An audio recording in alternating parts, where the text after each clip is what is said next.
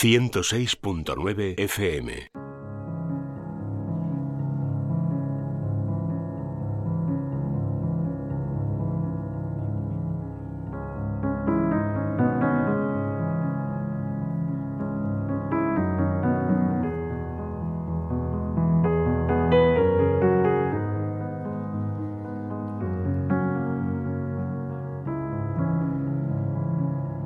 Un nuevo espacio en Vivir en Positivo, la sección dedicada a la psicología y el desarrollo personal. Estamos en directo en esta mañana de Sevilla, 12 y 28 minutos. Hoy vamos a hablar de la base de esta sección, de este programa, de la idea, del leitmotiv que da sentido desde luego a la sección, la salud mental. Verán, desde hace unos días, eh, hace unos días ya, el pasado 10 de octubre en concreto se celebraba el Día Internacional de esto que les digo, de la salud mental. Así que pues era de obligado cumplimiento que aquí también nos paráramos un poquito en, analizar todo esto, en poner el foco en lo que está pasando en nuestra sociedad, en dar un poco de luz a un problema que existe y que no puede, no podemos pasarlo por alto. Verán, según la Organización Mundial de la Salud, una de cada cuatro personas tendrá un trastorno mental a lo largo de su vida. Una de cada cuatro. Así que esto hay que tomárselo en serio, pero incluso eh, va a más, van a más esos datos, esos informes. Los problemas de salud mental serán la principal causa de discapacidad en el mundo en 2030. Vamos a hablar de todo esto, de la importancia de cuidar nuestra salud mental de la mano de Paloma Carrasco, nuestra psicóloga que está ya aquí en esta mesa de radio. Hola Paloma, ¿qué tal? Buenas tardes. Buenas tardes Laura, buenas tardes a todos. Bueno, antes de entrar en materia, como siempre, te presento para los oyentes. Paloma es psicóloga licenciada por la Complutense de Madrid, experta en terapia familiar sistémica. Ella cuenta con una amplia experiencia profesional, compagina además su labor en consulta con la divulgación y con la formación de la psicología. Es además conferenciante en centros de negocios, institutos, colegios, etcétera, etcétera. En la actualidad ejerce su profesión en el Hospital Quirón Salud Sagrado Corazón de Sevilla y para pedir consulta con ella lo pueden hacer a través del teléfono del hospital el 954 93 76 76 o bien contactar con ella directamente. Es mucho más rápido, mucho más rápido y más fácil, más ágil, quería decir, pues eh, contactar con ella a través de su página web palomacarrasco.com Ahí van a encontrar un formulario de contacto, un correo electrónico que yo también les avanzo desde aquí, contacto arroba palomacarrasco.com y les recuerdo que Paloma Carrasco además ofrece la posibilidad de consultas online por si nos están escuchando ustedes desde cualquier parte del mundo. Paloma, compañera, entramos en materia, hay mucho que, abordar, mucho que hablar, mucho que analizar, yo creo, sobre la salud mental. Es necesario que, lo hablemos eh, desde la radio, desde los medios de comunicación. Eh, es cierto que cada vez se habla más, más de salud mental. Eh, nosotros lo decíamos aquí en la, en Publi, ¿no? Comentabas eso, ¿no? Que afortunadamente cada vez se habla más sobre este tema, pero no sé por qué ha sido una especie de asunto tabú durante tantísimos años. No sé si tú lo ves así o no. Sí, era un asunto pendiente que se pudiera hablar más de, todo lo relacionado con, la salud mental. Yo creo que, mm, es verdad que hace unos años eh, quizá la opinión pública era considerar en general que solo unos pocos iban a necesitar en algún momento ir a un psiquiatra o a un psicólogo. Em, y bueno, la realidad es que estamos viendo que hay un porcentaje pues muy alto, además increciendo, eh, pues de personas que tienen que acudir a, profesionales de salud mental. El tema de por qué está, pues no lo tengo demasiado claro. Yo creo que siempre ha habido una sensación quizá de, culpabilidad o de incluso de bicho raro ¿no? en aquellas personas en las que se, despertaba de pronto un trastorno mental.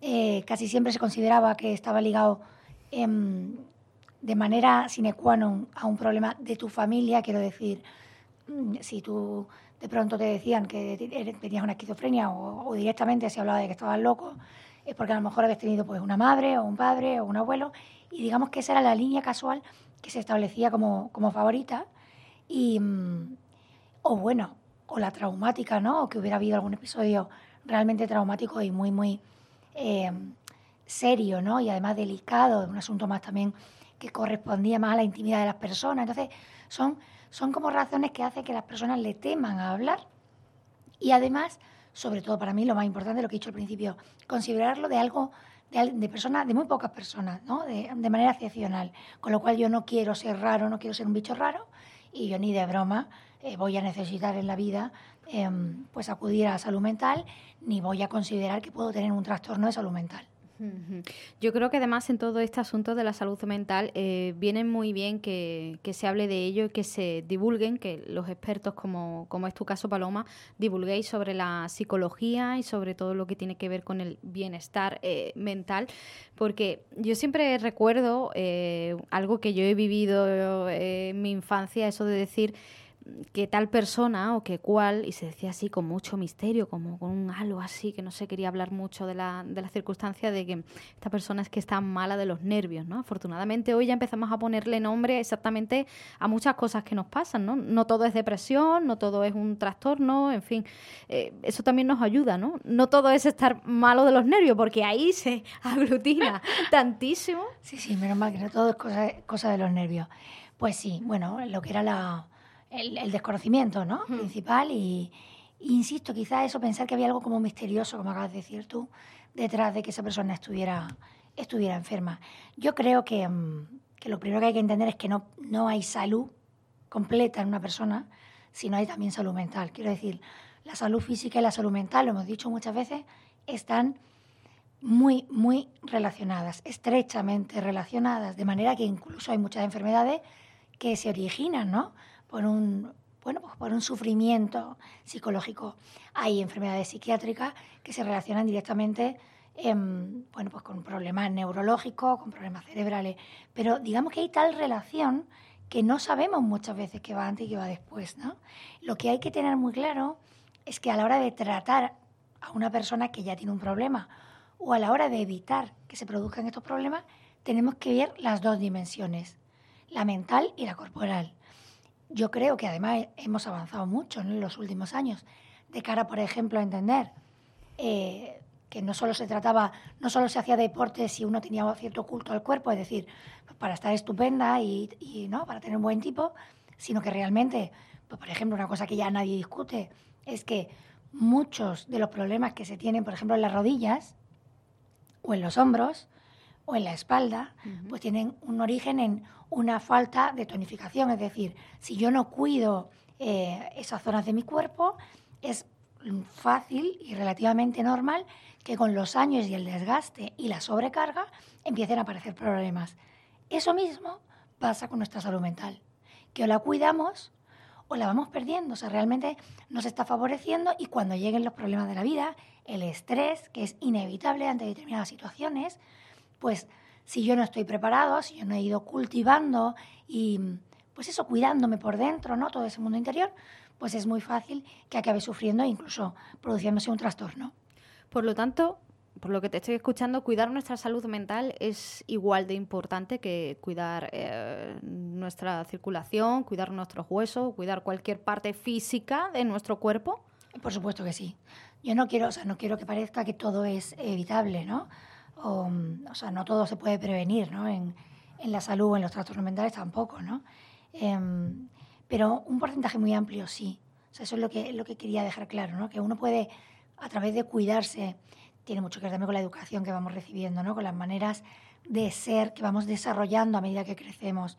Em, pues podemos ser personas más sanas en todos los sentidos, en el físico y en el mental. Yo creo que los dos son igual de importantes y además los dos van de la mano, o sea, no, tenemos por qué separarlos. ¿no? Cuando yo em, aprendo que caminar y pasear y ser activo físicamente es bueno, ¿no? O que en vez de coger el coche para ir a por el pan, en la medida que puedo, es mejor que vaya andando, tengo que saber que es mejor que vaya andando para qué, para todo, para todo, para mis piernas, para mi corazón, pero también para mi mente en el momento que, seamos conscientes de que esto es así, de que hay una realidad que une cuerpo y mente, pues nos estaremos cuidando a la vez, no tendremos que hacer grandes esfuerzos, no, se trata de parcelar nuestra vida, y decir, ahora voy a cuidarme interiormente, ahora voy a cuidarme por fuera, ahora porque eso no siempre lo podemos hacer, pero hay muchas de las cosas que podemos hacer que directamente están cuidando de nosotros de manera completa vamos a ir entrando poco a poco en materia, pero como comentabas antes esto de la vinculación con, la salud física, quería preguntarte ¿Cuántos de los pacientes que han podido pasar por tu consulta a lo largo de tantísimos años de experiencia como tienes eh, tenían también problemas de, salud física? Muchos, no, no, no te sé decir una estadística, pero desde luego muchos. No sé, no, así a priori no, no lo he pensado, pero, pero mucho. Me quedo como decir mucho porque no prefiero no decir que la mm. mitad ni, ni algo de la mitad. Yo creo que, que muchísimo, ¿no? O sea, muy pocas personas cuando, cuando a ti te pasa algo, de hecho muchas veces notamos que nos pasa algo en cosas que son físicas, ¿no? Pues desde el tic en el ojo, ¿no? Que es tan típico en la consulta, que viene porque se está notando ese parpadeo, ¿no? Constante en un, mm. en un párpado, en una zona del cuerpo.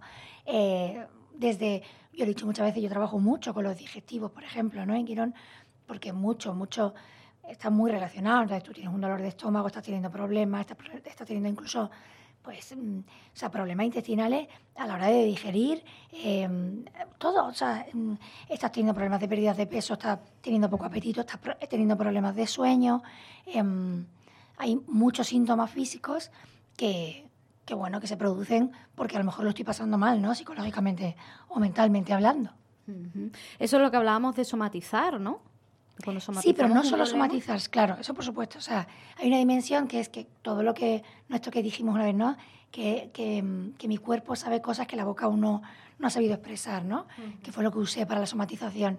Eso es real, pero, pero no, es solo, no es solo eso, porque es que a veces la manera de traducirse el, el dolor o ese sufrimiento, pues también es físicamente, o, o puedo tener una dolencia física em, que produzca sintomatología psicológica en mí, ¿no?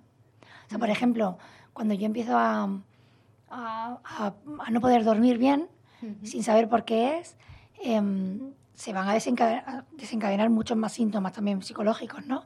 Irritabilidad, susceptibilidad, o sea, eh, apatía, incluso ciertos síntomas puede ser, incluso ciertos síntomas depresivos, ¿no? Y, y, a lo mejor es por un problema, incluso puede, puedo tener un tumor cerebral que está ocasionándome un deterioro eh, neurológico que hace que yo no pueda dormir bien. Es decir, mm. está claro que, hay que hacer un, pues una especie de observación, ¿no? un balance, un abordaje terapéutico completo para descartar ¿no? muchas veces que haya una dolencia física mm. que, causa eso. Pero bueno, lo importante es que una vez que damos en la, tecla, ¿no? Eh, seamos capaces de reconducirnos.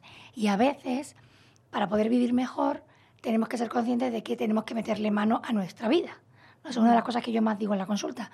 No se trata solo de comprender qué me pasa, que es verdad que es muy importante, ¿no? El primer paso. Luego tenemos que atrevernos a cambiar algunas cosas. A lo mejor me estoy equivocando, por ejemplo, con mis pautas a la hora de dormir. A lo mejor me estoy equivocando en cómo me relaciono con los demás.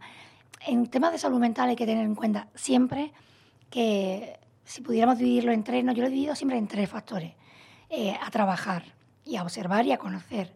Uno es mi, mi, percepción de yo en el mundo, es decir, cómo está siendo mi vida, qué estoy haciendo con mi tiempo, eh, a qué me dedico, ¿no? por decirlo de alguna manera. Ahí uno de los factores principales, por supuesto, es el laboral, ¿no? pero, pero hay más. Eh, luego mi yo social, cómo, cómo es mi vida respecto a los demás, cómo es mi mundo respecto a los demás, cómo me relaciono, desde qué posición me relaciono, qué pretendo cuando me relaciono, ¿no? Y luego mi yo interior, ¿no? Cómo mi relación conmigo mismo, ¿no?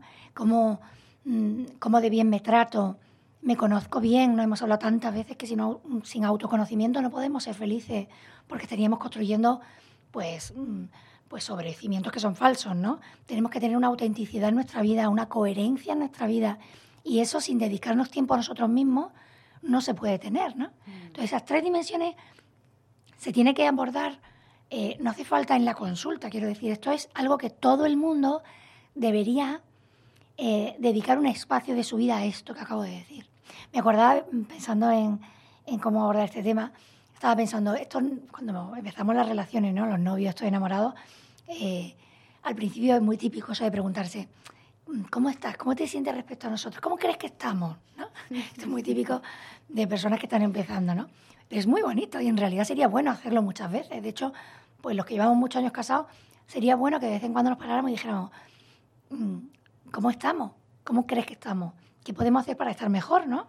Bueno, pues eso esas preguntas hay que hacérselas también respecto a uno mismo, te decía, respecto a lo que estoy haciendo en mi vida. A lo mejor, a lo mejor me siento fatal. Desde hace un tiempo estoy inquieto, estoy teniendo episodios de ansiedad, me han dicho que tengo ataques de pánico, pero es que no he caído, que llevo 10 años en un trabajo que realmente no me gusta. Pero es que no me gusta nada. Entonces, eh, eso hay que tocarlo. Habrá que ver qué se puede hacer. Parece tan sencillo lo que estás diciendo, pero a veces es tan complicado porque esto de, pararnos y preguntarnos a nosotros mismos eh, cómo estamos o qué estamos haciendo o dónde estamos, en qué punto de nuestra vida estamos, eh, a veces no sé si por los ritmos de vida que llevamos tan estresantes o simplemente porque nadie nos ha enseñado a, pararnos y a preguntarnos eso, pero a veces... Eh, nunca nos preguntamos ese tipo de cuestiones.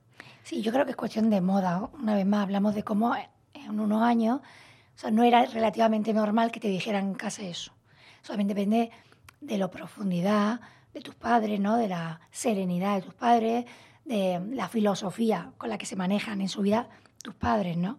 Pero es verdad que mucha gente, igual que había mucha gente, hemos hablado, hay muchísima gente que no ha hablado en su vida de sexualidad con sus padres, hemos dicho que era un tema tabú el tema de la salud mental y es verdad que parecía que solo unos pocos pues mm, se dedicaban, por ejemplo, unos días a irse a una especie de retiro, ¿no? Ahora que se han puesto tan de moda, mm. o, o, en su vida hacían pues un rato de meditación o un rato de contemplación. Parecía cosa como de, de, de muy pocas personas, cuando en realidad todos deberíamos hacer este parón. A mí no me importa tanto la causa, que yo creo que es cuestión eso de moda cultural, ¿no? o social, de que pareciera que a lo mejor no era importante, ¿no? ¿Cuántas veces hemos hablado o nos han educado mm, relacionando lo que yo voy a estudiar con, el esfuerzo y directamente con lo que voy a ganar o, el éxito que voy a tener, cuando no es real? Es decir, claro que es importantísimo que yo vaya eh, cultivando mi fortaleza interior, mi capacidad de trabajo, mi capacidad incluso de sacrificio muchas veces, pero no es lo más importante, porque para que me vaya bien luego en la vida, incluidos los negocios, pues por ejemplo tengo que tener un grado importante de madurez, de equilibrio personal, de inteligencia emocional. O sea, todas estas cosas que sabemos, o sea, que quien diga que no es verdad, mm, bueno, pues directamente tendría que hacérselo ver porque, porque yo creo que está muy claro, ¿no? Que, que la felicidad en la vida y que ese éxito tiene que ver mucho, mucho con cómo percibo lo que me pasa, con cómo soy, ¿no? Pero claro, requiere esto un tiempo, requiere la conversación. Yo no sé, yo creo que esto es de las pocas cosas, como muchas veces me pongo aquí pongo ejemplos míos, ¿no? Hmm. Y hay muchas cosas que, los padres y la madre, pues muchas cosas que hacemos mal, pero porque no llegamos, porque estamos más nerviosos ese día. Esta es de las pocas cosas que yo diría que yo sí hago, que es hablar muchísimo con los hijos, ¿no? O sea, tenemos que poder hablar mucho, mucho con nuestros hijos eh, sobre lo que de verdad es importante en la vida, por ejemplo, ¿no? Hay un, fíjate, hay una un congreso que se ha puesto muy de moda en la asociación, que se llama Lo que de verdad importa, que en muy pocos años ha ido llenando y llenando y llenando espacios, ¿no? Em, bueno, a la gente le gusta que le hablen eh, de corazón a corazón, que le hablen de las grandes verdades, mm, porque necesitamos las, mm, digamos, las bases, los pilares más importantes, ponerlos primero. Que luego, efectivamente, es muy importante que hagamos ejercicio, que tengamos a muchos amigos, que, que, podamos en la medida de la posibilidad de abrir nuestra mente, hacer visitas culturales, poder viajar, poder ver el mar, todo eso es muy bonito y está muy bien. Pero no solo eso es importante. O sea, si realmente la estabilidad que, que se produce en mí cuando sé quién soy, me gusta como soy. Por supuesto que soy imperfecto, por supuesto que tengo cosas que no me gustan, pero estoy en paz respecto a ellas. Las trabajo pero con serenidad, no en lucha constante, que todos los días acabo agotado, pensando que mm, me va a dar algo en esta vida, ¿no? No, no, no, o sea, eh, hay que acostarse por la noche haciendo las paces con nuestra vida y con nosotros mismos. Yo creo que es fundamental para tener una buena salud mental. Paloma, ¿cuál o cuáles eh, dirías tú que son los síntomas más comunes de una mala salud mental? Bueno, lo que más, lo que más vemos, ¿no? Eh, mucho antes de llegar a un trastorno psicótico, que por supuesto son los más limitantes, ¿no? Los que requieren ingresos muchas veces y, tratamientos de por vida, lo que más vemos eh, pues son problemas de ansiedad. Yo diría que incluso por encima de la depresión, no, sé exactamente la estadística cómo está, pero mm, prácticamente todo el mundo en algún momento de su vida ha tenido un cuadro de ansiedad o algún síntoma relacionado con la ansiedad.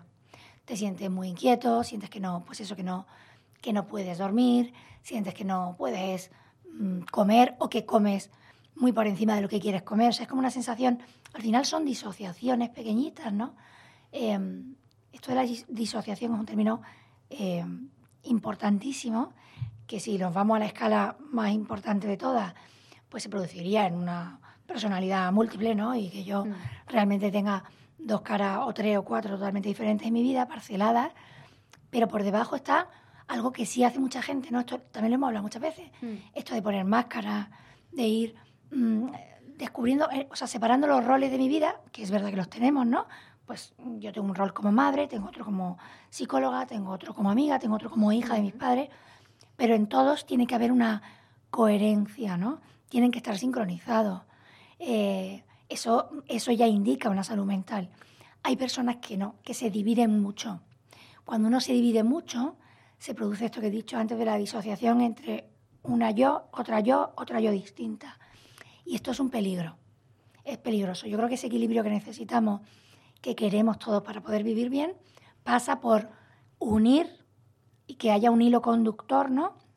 Y una coherencia, me sale mucho esta palabra, eh, pues entre todos esos yoes distintos que hacen que parezca que mi vida es relativamente parecida en todo Qué importante esto que estás diciendo, me parece muy interesante, Paloma. Que por cierto, aquí lo hemos hablado en un programa que hicimos sobre ansiedad, que explicabas tú Mm, que bueno, que una cosa es eh, tener un ataque de ansiedad, que esto, bueno, afortunadamente no lo han tenido tantas personas, ¿no? Y otra cosa es, mm, creo recordar, ¿eh? ahora tú me corriges, tener esos síntomas de ansiedad, ¿no? Como es esa nerviosismo, irritabilidad, en fin, todos esos síntomas, ¿no? Que eh, son como pequeños eh, toques de, atención. Sí, sí, tener cierta ansiedad. O sea, bueno, como trastorno está la ansiedad generalizada, que hay que cumplir una serie de de parámetros para que se pueda diagnosticar como trastorno de ansiedad generalizada eh, y luego los trastornos de ansiedad, los ataques de pánico. Em, que por cierto, eh, también, o sea, es muchísimas las personas las que lo han tenido, ¿no? Alguna vez. Muchas, muchas, muchas. Em, pero luego está esa ansiedad que nos acompaña y que aparece de vez en cuando, que a veces es adaptativa, quiero decir, a veces es una ansiedad normal que aparece porque lo estoy pasando mal por algo. Y eso, bueno, no es Em, muchas veces no hace falta ni que requiera tratamiento. Tengo que aprender a gestionar eso de manera normal, ¿no? Eso es como cuando, si yo llevo tres días llorando porque mi novio me ha dejado, pues mm, lo normal es que no tengas que ir al psicólogo, ¿no? Ni, ni al psiquiatra. Lo normal es que puedas aprender a vivir o a convivir con ese dolor que te ha producido esa pérdida, a interiorizarlo de una manera sana, a saber que en el fondo si ha pasado, pues será por algo, y a lo mejor es que no te quiere, o a lo mejor es que no es para ti, no lo sé y entonces aquello no, no llega a tener forma de un trastorno de, hmm. de ansiedad.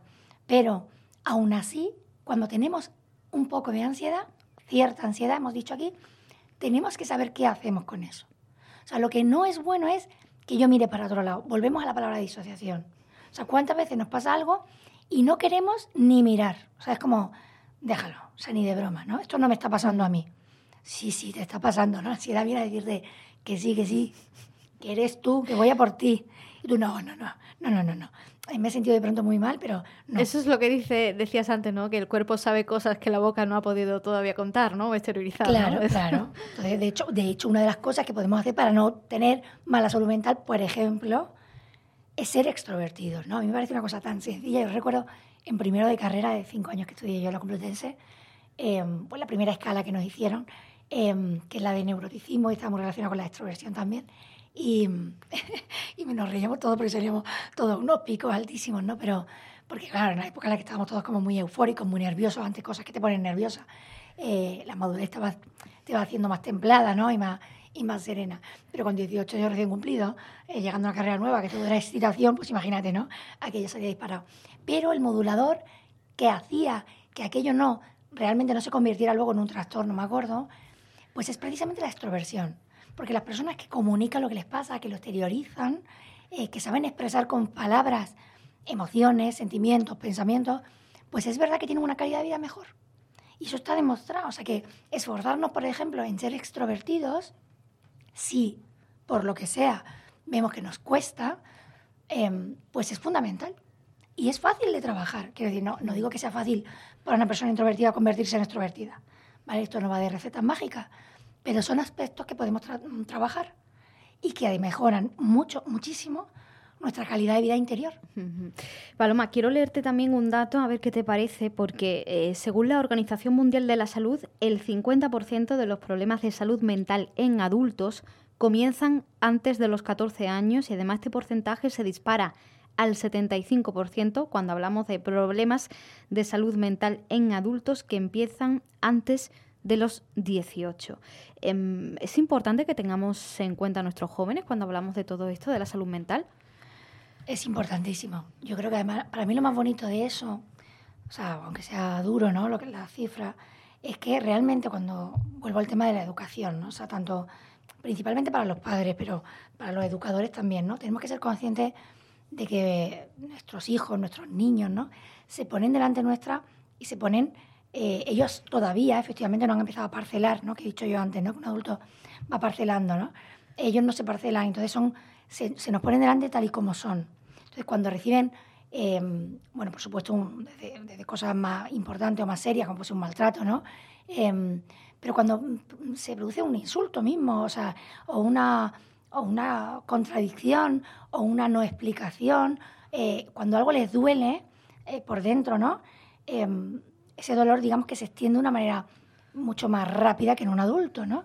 Porque no saben parcelar, te decía, entonces mm, alguien que de pronto no le sale un problema de matemáticas si tú tienes seis años y estás acostumbrado a que todo te salga y de pronto te hace, seis años eres muy pequeño, pero ocho años te están haciendo pensar y no te sale, pues automáticamente un niño dice, soy tonto. O sea, una persona mayor que no le sale algo que tiene entre manos tiende a no generalizar, pero un niño no hace eso. Entonces, ¿qué es lo bonito de lo que acabas de decir? O sea, ¿qué sería lo suyo que nos quedáramos? Que tenemos que entender una vez más que dedicarnos a que los hijos sepan muchas cosas o hagan muchas cosas es una equivocación. Si eso hace que su tiempo principal esté ocupado solo en eso. lo más importante que tenemos que enseñar a nuestros hijos, cuando tú le preguntas a los padres qué quieres para tu hijo, de verdad que ya son muchas conferencias las que he dado, todos coinciden. Yo que sea feliz. Vale, pero ¿y, qué haces ahora para que sea feliz mañana? Porque claro, tú puedes confundir que sea feliz ahora mismo. Entonces, si está llorando porque quiere gusanito, pues se lo voy a dar. Ay, mi hijo es feliz. Bueno, es una versión muy cutre de felicidad. Eh, tenemos que pensar en el largo plazo ¿no? de, tu, de tu hijo. Entonces, cuando ya estamos pensando que queremos que sea feliz, nos tenemos que acordar. Para que sea feliz, es verdad que el niño debería tocar cuatro instrumentos diferentes, pues dependerá. Pero a lo mejor no solo eso. Y desde luego no solo eso. ¿Es importante que sepa mucho inglés? Bueno, a lo mejor va a tener mm, pues un trabajo mejor o va a poder viajar estupendamente, va a relacionarse con muchas más personas si sabe inglés, pero no está relacionado directamente con que sea más feliz. Eh, que saque muy buenas notas, que tenga muy claro lo que quiere, que, bueno, es que todo eso es pequeño comparado con enseñarle a cuidarse, a tratarse bien a sí mismo, a ser eh, empático con él y con los demás, a superarse frente a una adversidad, a que las cosas eh, a los problemas, ¿no? a que se enfrente a los problemas. O sea, todo eso requiere una educación también. Esa educación del corazón, que hemos dicho también muchas veces aquí. Mm. Y requiere tiempo y requiere conversación. Entonces, si a los hijos los vemos poco y lo poco que les vemos estamos educando solo conductas, ponte derecho, pórtate bien, no te comas las uñas, coge el lápiz, eh, así no se come. Y luego, venga, ¿qué has hecho? Enséñame las notas, cómo los deberes, cómo no sé cuándo. Estamos dedicándonos solo a una parcela que es bastante además limitada del ser humano. Entonces no podemos tener tiempo solo para eso. Hay que, hay que profundizar con los niños. Entonces, si además están sufriendo, no lo pueden comunicar, eh, hay una situación conflictiva en su familia, quiero decir, porque esto siempre tiene una connotación muy amplia. ¿no? yo como sistémica, o sea, tú amplías el foco y dices, bueno, está habiendo problemas en la familia. Este niño estaba teniendo una depresión, ese niño está deprimido estamos viendo que tiene una situación insostenible en su familia, que encima tiene antecedentes, que encima el niño se relaciona muy mal, yo qué sé, que se ha cambiado de colegio y no y está teniendo muchos problemas de adaptación, eh, que además no le va bien los estudios porque se ha atascado en no sé qué cosas. Se empiezan a dar una serie de, va sumando ¿no? factores que, que van predisponiendo que tenga, pues cierto, por lo menos si no llega a un trastorno mental, pero desde luego sí sufrimiento mental. Bueno, desde luego que es bastante importante ¿eh? la educación en los primeros años de la vida.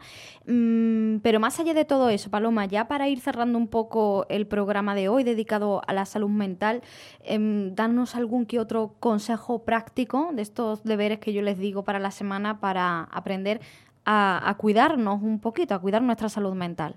Pues mira, yo creo que hay que, hay que hacer una especie de balance, ¿no? Hemos dicho muchas veces, de vez en cuando tengo que resetearme ¿eh? Y volver a hacer mis prioridades, o sea, tenerlas claras, escribirlas si hace falta eh, y volverlas a, ordenar. Yo creo que esto es lo más importante, porque hemos dicho, es importante cuidarnos por fuera, es importante dedicar tiempo a nuestras amistades, es importante cultivarnos también culturalmente hablando, em, a nivel de la naturaleza, establecer hábitos saludables de vida, de alimentación. Todo eso es muy importante, pero no es lo más importante. O sea, debajo de eso, insisto, tenemos que ir trabajando, fomentando, favoreciendo nuestro equilibrio y nuestra madurez personal. Y para eso tenemos que estar a gustos, conformes con lo que somos y con nuestra vida. Y dediquemos un, espacio de tiempo pequeñito, ¿no? Pero eh, si puede ser todos los días, cierta reflexión, cierto, cierto examen, ¿no? Eh, pues si puede ser una vez a la semana y decir, bueno, voy a dedicar un, rato de los sábados a, pensar en cómo está mi vida, esto que hemos dicho antes, ¿no? Mm, voy a ir haciendo balance de mi vida para que no lo haga solo cuando ya están las cosas muy mal, sino que de vez en cuando me dé cuenta de, ¿me gusta mi vida? Sí, me gusta. Pues a seguir.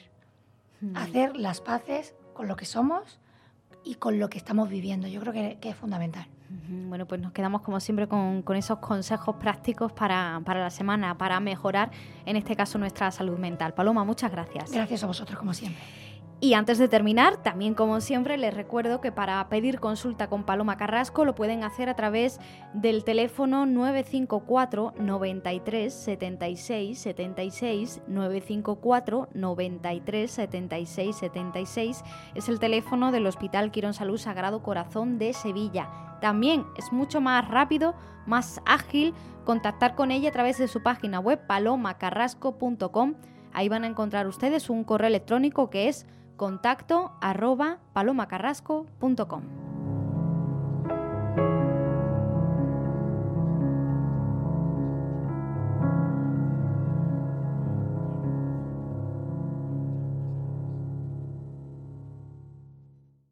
Los profesionales eligen Bricomart porque garantizamos siempre los precios más bajos durante todo el año y en todos los productos, sin descuentos puntuales. Por algo somos la referencia de precio del mercado, el auténtico almacén de la construcción y la reforma pensado para profesionales.